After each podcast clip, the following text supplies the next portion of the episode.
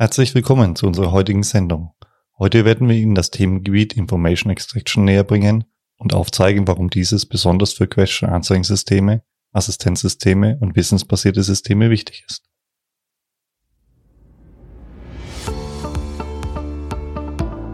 Knowledge Science, der Podcast über künstliche Intelligenz im Allgemeinen und Natural Language Processing im Speziellen mittels KI-Wissen entdecken, aufbereiten und nutzbar machen. Das ist die Idee hinter Knowledge Science. Durch Entmystifizierung der künstlichen Intelligenz und vielen praktischen Interviews machen wir dieses Thema wöchentlich greifbar. Willkommen zum Podcast von Sigurd Schacht und Carsten Lankion.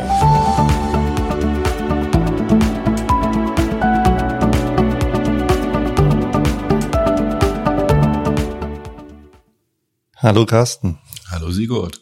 So, da sind wir wieder mal. Nach einer kleinen Zwangspause letzte Woche haben wir mal leider aussetzen müssen, haben wir jetzt wieder ein Thema aufgegriffen, ähm, das ja in den Kontext, wo wir letzte Woche oder vor zwei Wochen drüber gesprochen haben, Question Answering Systeme aufgehängt ist. Ja? Und zwar das Thema Information ähm, Extraction.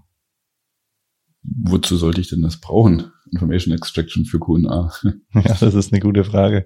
Naja, eben, wenn du überlegst, wir haben ja praktisch Fragen, die wir stellen und würden ja ganz gerne Antworten darauf haben. Ja, und jetzt muss man sich ja fragen, ähm, wie können wir denn diese Q&A-Systeme aufbauen, dass wir überhaupt ähm, auf Fragen antworten können. Und dann gibt's ja verschiedenartige Typen. Wir haben ja sozusagen textuelle Question-Answering-Systeme, Knowledge-Based Question-Answering-Systeme und äh, konversationsorientierte Question-Answering-Systeme.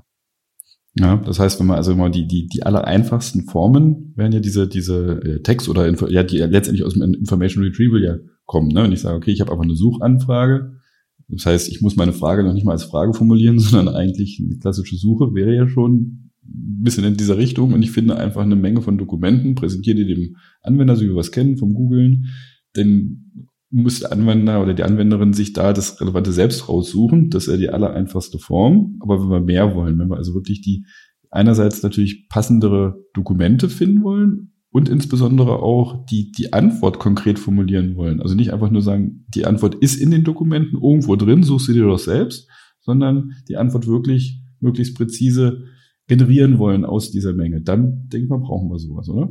Ja, absolut. Wir müssen auch überlegen, dass natürlich diese Question Answering Systeme nur dann als gut empfunden werden, wenn wir gute Antworten bekommen.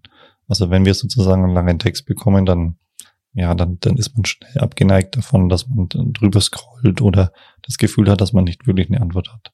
Das heißt, was du gerade gesagt hast mit dem Thema, wir müssen dafür sorgen, dass unsere Antworten präzise sind, ja, führt uns ja praktisch zu dem Weg, dass wir sagen müssen, wir brauchen irgendwie eine Basis an Wissen im Hintergrund, dass die Daten uns schon in einer gewissen Weise vorbereitet, dass wir präzise Antworten generieren können. Mhm, aber dann ist das doch eigentlich so ein Knowledge Base Ansatz, dass ich versuche, für eine Domäne eine, eine Knowledge Base aus meinen Dokumenten aufzubauen mit, mit allen möglichen, äh, ja, Objekten, Entitäten, Beziehungen. Ja, das wäre ja gerade Teil des, des Information Extraction, dass ich versuche, die relevanten Aspekte aus meinen Dokumenten herauszuziehen und abzulegen.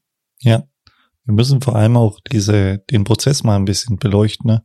Wir sagen Question Answering. Wir stellen praktisch eine Frage, die wird in das System gegeben und dann muss das System daraus eine Antwort generieren. Ja? Und ja, ähm, was wir ja. jetzt die, die ganze Zeit betrachten, ist ja, dass wir sagen, wir haben eine Knowledge Base, wir wollen die Antworten generieren, wir wollen präzise auf die Frage antworten. Aber wir brauchen eigentlich auch schon bei der gestellten Frage die gleichen Prozeduren. Das weil auch die Frage, auch ansprechen, ja. ja. Die Frage ist ja auch ein Text und der Computer muss ja irgendwie damit umgehen können, um präzise suchen zu können.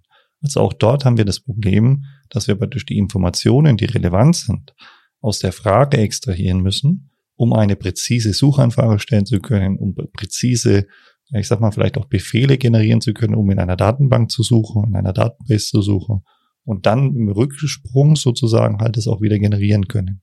Das bedeutet, wir haben zwei Phasen eigentlich. Ja, guter, guter Punkt. Denn wir hatten ja letztes Mal auch schon angesprochen, wir müssen den Fragetyp zum Beispiel extrahieren. Wonach wird eigentlich gefragt? Weil der bestimmt ja ganz, ganz entscheidend, wie eine Antwort aussieht. Wenn ich nach einer Person frage, äh, will ich eine andere Antwort, als wenn ich nach einem Ort oder einer Definition frage. Das heißt, das müssen wir herausziehen. Dann natürlich die, die Objekte, um die es geht, irgendwo. Das, also die, die Entitäten, die, die, den Kontext, der da irgendwo beschrieben wird in der Frage, muss ich, muss ich extrahieren. und idealerweise, wie du es gesagt hast, in einer, in einer vergleichbaren Art und Weise, wie ich das aus den Dokumenten gemacht habe. Und wenn wir natürlich bestehende Domänen haben, in denen ich immer wieder frage, könnte ich diese Verarbeitung natürlich auch vorlagern und so einen Knowledge Base aufbauen. Ich denke aber, es wird auch sagen wir, Anfragen geben, wo ich nichts vorbereitet habe, wo ich vielleicht trotzdem noch die gesamte verfügbare ähm, ja, Dokumentenkollektion oder was auch immer ich für eine, für eine Wissensbasis am Ende mal, äh, wir, grundlegend zur Verfügung stelle, dass ich die da erst noch herausziehen muss. Dann wird es natürlich etwas länger dauern, bis ich dann eine Antwort habe. Ja, es sind so mehrstufige Themen im mhm. Endeffekt. Also je nachdem, ob ich eine Domäne habe, auch wenn wir überlegen, wenn wir so eine, so eine Wissensbasis aufbauen, dann bauen wir die ja auch nicht in der Regel nicht generisch für alles x-beliebige auf, sondern wir definieren bestimmte Teildomänen innerhalb unserer Fragestellung oder unseres Themengebietes, in dem wir uns bewegen. Und es kann ja sein, dass wir praktisch zu diesem Themengebiet ähm, vielleicht eine Anfrage bekommen, wo wir noch nicht vorüberlegt haben, was denn so an Wissen gesammelt werden muss oder ja. gesammelt werden sollte. Und dann müssten wir ja durchgreifen. Genau, aber das ist ja eigentlich auch wieder eine quasi menschliche äh, Sache. Wenn du, wenn du irgendwas gefragt wirst, wo du dich schon mal mit beschäftigt hast, wo du schon mal was gelesen hast, dir intern irgendwelche Sachen angeeignet hast, dann kannst du sofort darauf antworten. Und wenn nicht, dann erlebt man es ja, oh Mensch, da muss ich nochmal nachschauen, da muss ich nochmal was nachlesen. Ja, dann macht man das und gibt dann eine Antwort. Also es ist durchaus ja eine, eine typisch menschliche Eigenschaft, die wir da eigentlich genauso vorfinden werden. Genau, so ist es, so ist es. Ähm, vielleicht nochmal zurück auf den Begriff Information Extraction. Das hört sich ja so ein bisschen so einfach an, dass wir sagen, wir nehmen irgendwie ein Dokument und ziehen da Informationen raus. Aber jeder, der zum Beispiel schon mal hergegangen ist und ein wissenschaftliches Paper zusammengefasst hat oder ähnliches, merkt, dass es oft gar nicht so einfach ist, den Kontext, den Inhalt, die Struktur, ähm, die relevanten Entities, wenn man das so nennen möchte, also ähm, Subjekte aus so einem Dokument herauszuziehen, also schon als Mensch nicht, und jetzt müssen wir das sozusagen technisch machen. Das ist natürlich kein leichtes Unterfangen, muss man ganz ehrlich sagen. Und wenn man ein bisschen weiterdenkt, ähm, was ist dieses Information Extraction? Ähm, das Ziel ist ja eigentlich, dass wir praktisch aus einem unstrukturierten Informationsfragment, ein Dokument, eine Anfrage oder ähnliches strukturierte Informationen herausziehen und die möglichst ähm, allgemeingültig ablegen, ja, so dass sie also nicht eine Färbung haben oder den Kontext brauchen oder ähnliches. Ja. Das ist das, was wir versuchen mit der Information Extraction vorzunehmen. Genau, und dann solche Informationen, die wir da rausziehen, werden sehr gerne heutzutage in, in, in Wissensgrafen, Knowledge-Graphen abgelegt, ja, wo ich genau diese ganzen Entitäten und ihre Beziehungen ablegen kann. Und äh, du hast schon gesagt, ne, ich, ich ziehe da einfach was raus, speichere das da und dann stellt sich schon grundlegend die Frage, ähm, erkenne ich einfach, dass zwischen Entitäten irgendwo eine Beziehung besteht, egal was für eine, und lege die ab. Das kann man in solchen Graphen ja auch, auch machen, dass ich einfach nur festlege, da ist eine Beziehung. Oder aber fange ich an, Strukturen zu erkennen, die, die wiederkehren, dass ich gleichartige Beziehungen als solche erkenne. Und dann haben wir natürlich einen viel, viel komplexeren Prozess dahinter noch. So ist es. Man kann das aufteilen in, in mehrere Gebiete, dieses Information Extraction. Ähm, das eine sind sozusagen die Entities identifizieren, also das nennt man dann Named Entity Recognition. Ja. Ähm, dann das andere ist ähm, ein sogenanntes Co-Referenz Resolution. Ja. Ähm, das ist auch ganz interessant. Da geht es im Endeffekt darum, dass wenn ich praktisch Beziehungen habe, wie ähm, Sigurd Schacht geht ähm, zur Hochschule, ähm, er ist Professor dort, dann muss dieses Er sozusagen aufgelöst werden, weil wir praktisch jeden Satz an sich ähm, ja, individuell oder praktisch extrahieren und dann für sich analysieren. Ja. Das ist also das eine. Der nächste Schritt oder nächste. Ja, aber ich ganz kurz noch da, ergänzen, aber ganz, ganz wichtiger Schritt, weil wir es ja sehr oft haben. Ne? Das ist ja ganz typisches Art und Weise, wie wir Dokumente schreiben, dass wir ja die Subjekte nicht jedes Mal explizit nennen wollen, sondern ganz viele Beziehungen dieser Art haben. So wie du es eben hattest, mit, mit er macht dies oder auf andere Objekte sich beziehen, dieser, jener. Dann wird es schon wieder schwieriger, ne? Mit der erste oder der letztgenannte muss man halt äh, mühsam herausfinden.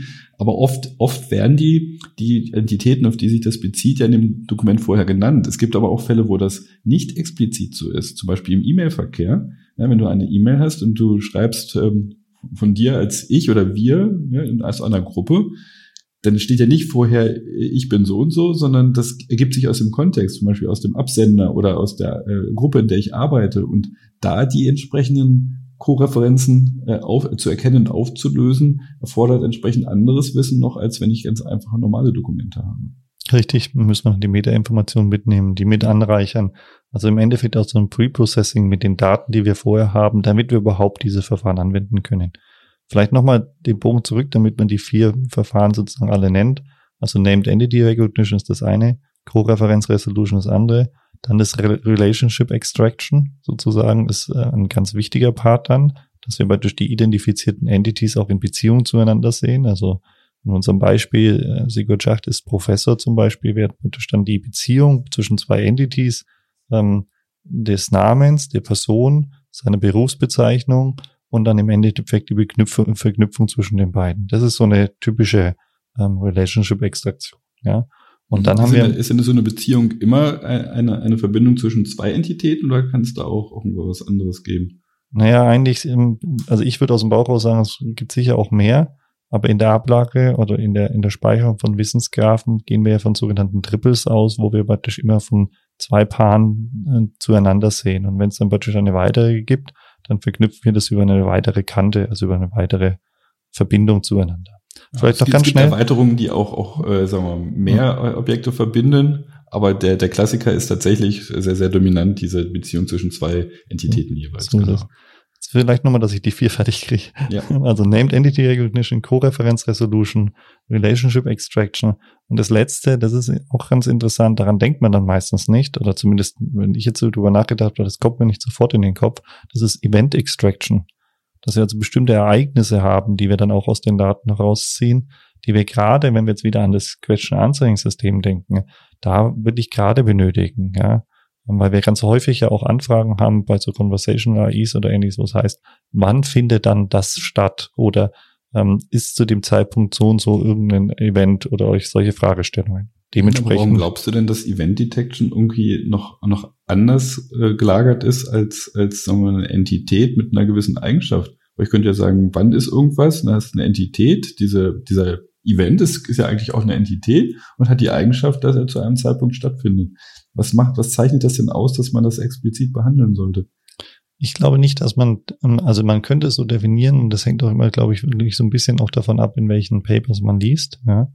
Ähm, dadurch, dass es aber ganz klar definierbare Strukturen hat, ja, also so ein Event hat einfach ein Datum oder solche Aspekte, können wir mit, ich sag mal, auch einfachen Verfahren wie regelbasierten Verfahren oder ähnliches angehen.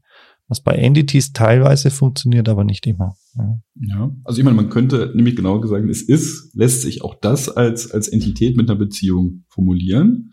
Und das sagen wir, ist letztendlich ein Spezialfall, aber der so häufig vorkommt, dass man ihn gerne vielleicht auslagert oder separat behandelt.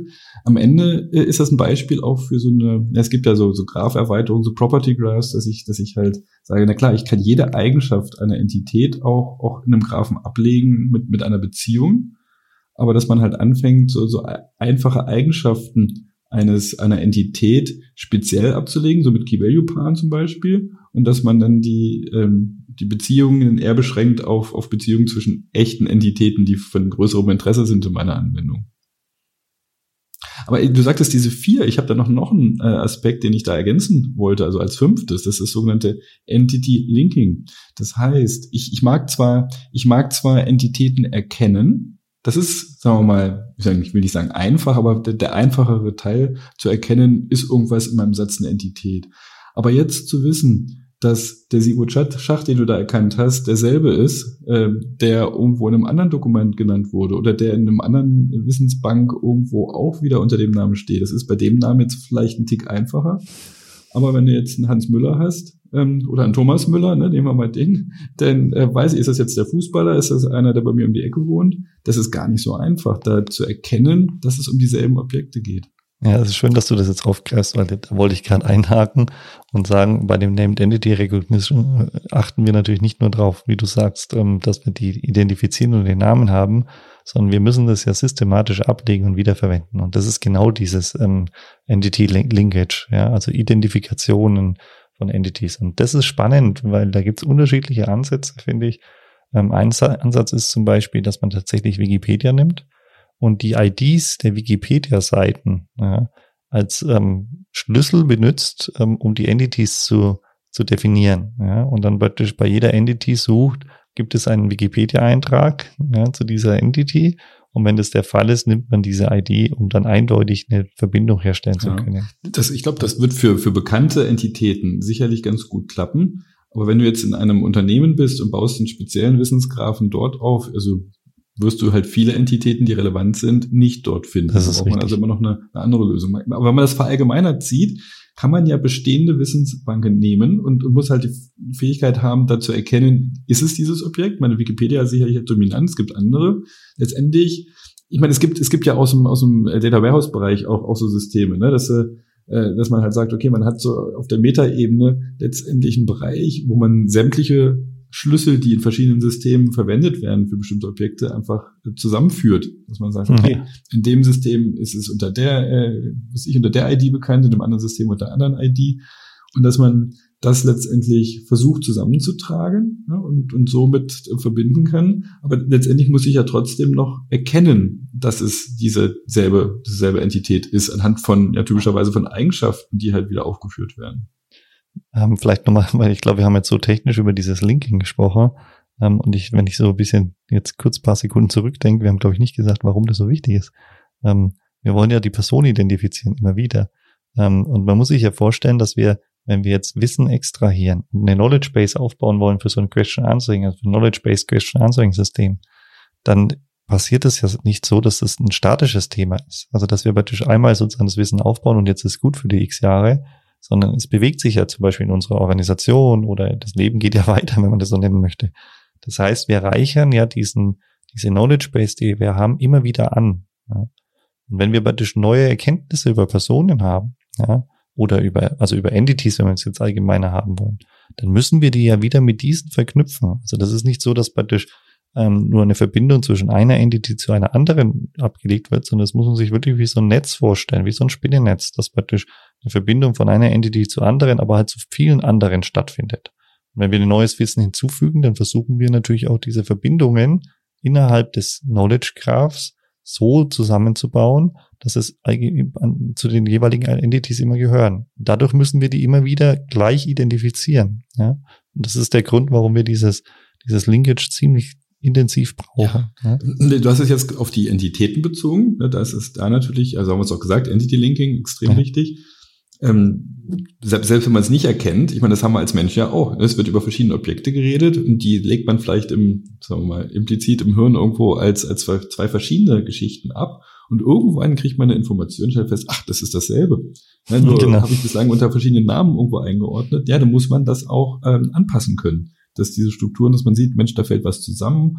Oder ich habe bislang ein, äh, verschiedene ähm, Personen als identisch gesehen und stelle fest, ach Mensch, die heißen nur gleich, das sind verschiedene. Da muss ich auch in der Lage sein, das später irgendwie zu trennen. Brauche dann aber natürlich Eigenschaften, an denen ich das festmachen kann. Wenn ich jetzt nur den Namen habe, ist es schwer, äh, ja, bei Personen mit dem gleichen Namen entsprechend auseinanderzuhalten. Dann brauche ich da Zusatzinformationen. Ich glaube aber, dass es dieses, dieses Identifizieren von gleichartigen Sachen Klar jetzt bei den Entitäten besonders wichtig. Es ist aber letztendlich auch bei den, bei den Beziehungen wichtig. Denn wenn ich jetzt einfach nur erkenne, es gibt eine Beziehung, aber ich weiß gar nicht, welche Art diese Beziehung ist, dann weiß ich ja gar nicht, dass vielleicht, ne, wenn ich sage, arbeitet zusammen mit oder äh, sind zusammen in einem Team oder äh, es gibt ja viele Ausdrücke, wie ich jetzt, äh, sagen wir mal, formulieren kann, dass zwei Menschen zusammen in einem Projekt zum Beispiel arbeiten. Und dann müsste ich ja auch wissen, meint das alles dasselbe, nur weil jemand das anders ausdrückt, dass ich, dass ich erkenne, hier geht es um dieselbe Art von Beziehungen. Dass ich da diese, ja, letztendlich ist es ein, ein, ein Clustern oder ein, ein Gruppieren von Beziehungen in, in, in Zusammenfügen in gleichartige. Und das ist halt letztendlich dieselbe, derselbe Gedanke, nur auf der Beziehungsebene.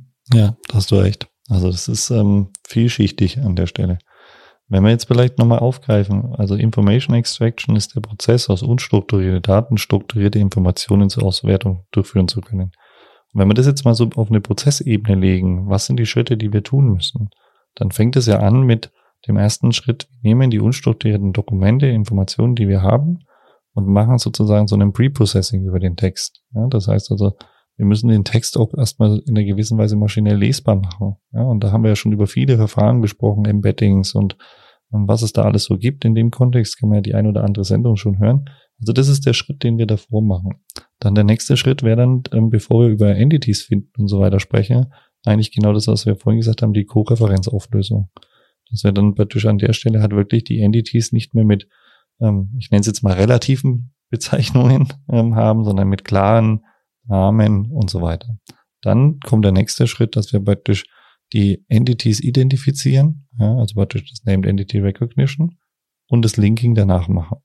Und im, ich nenne es jetzt mal letzten Schritt, ähm, wobei man noch beliebige Schritte dazwischen einbauen kann, ähm, ist dann im Endeffekt die Relation Extraction und die ähm, ja, Event Extraction. Ähm, und danach sollte man eigentlich, und das wäre die Hoffnung, wenn wir jetzt in Richtung Knowledge Graphen gehen, ähm, die Möglichkeit haben, sogenannte Triples aufzubauen, dass wir wirklich sagen, wir haben die Entities, die Relations und das Ziel-Entity und die legen wir dann in einem Graph ab. Und damit könnten wir hoffentlich ja, eine ordentliche Basis aufbauen, die wir auch immer schön pflegen können, also die wir auch aktuell halten können. Jetzt werfe ich nochmal eine andere Sache in den Raum, die wir vielleicht beim, bei einer der nächsten Folgen nochmal konkreter aufgreifen können. Die Frage ist ja, wenn ich das jetzt so genau mache, wie du es geschildert hast, so als Prozess, gehe ich davon aus, dass ich quasi ähm, zwei, ich, ja, du hast gesagt, ich habe immer wieder Zyklen und wie ich das noch ergänze und erweitere mit, mit neuen Dokumenten oder neuen Fähigkeiten, andere Entitäten zu erkennen. Aber gehe ich immer davon aus, dass ich das einmal mache, ne, so ein bisschen top-down, alles rausziehen, was es gibt, ablegen und fertig und dann immer wieder verfeinern. Oder aber ist das, also was ich mir dann schwierig vorstelle, ist genau dieses, dieses Erkennen von gleichartigen Strukturen innerhalb dieser Triple. Also dann habe ich jetzt aber eine Riesenmenge großer Triple, weiß ja überhaupt nicht, wie die wirklich zusammenhängen.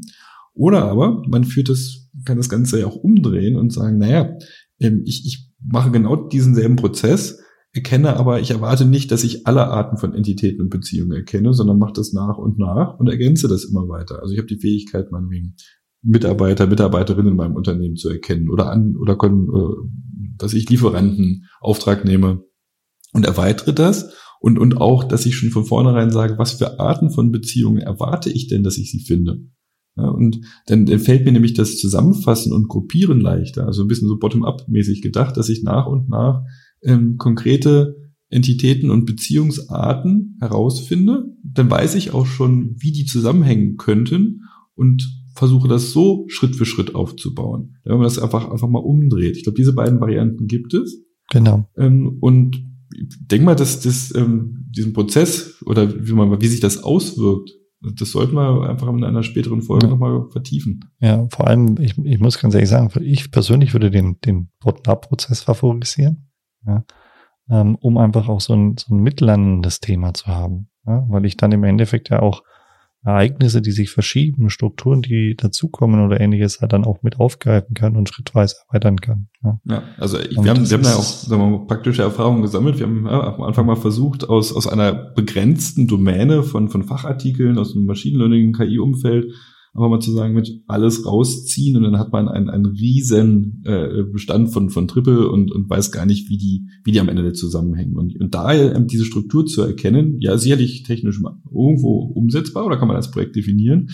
aber schwierig. Und in der. Tat wirkt es im ersten Schritt einfacher, das Schritt für Schritt aufzubauen. Das ist so als Leitlinie aus dem, aus dem Data Warehousing Umfeld kennt man das ja auch klar, hat man als Ziel, als Vision diese ganz große äh, Triple Store als Knowledge Base, wo, wo alles, was wichtig ist, drin ist.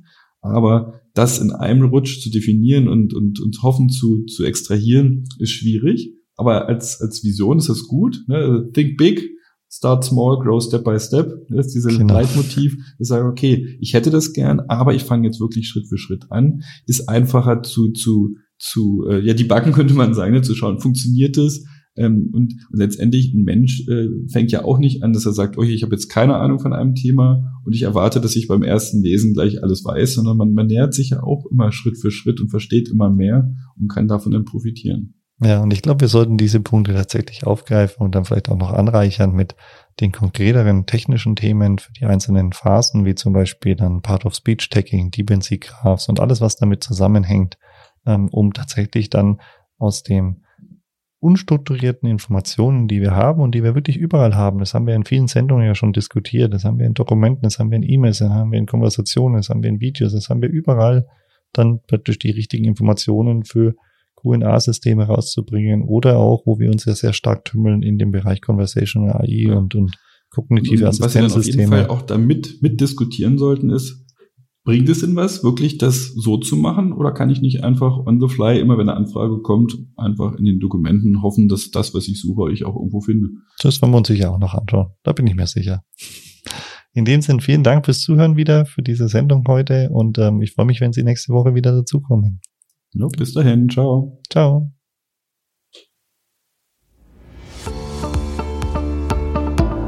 Das war eine weitere Folge des Knowledge Science Podcasts. Vergessen Sie nicht, nächste Woche wieder dabei zu sein. Vielen Dank fürs Zuhören.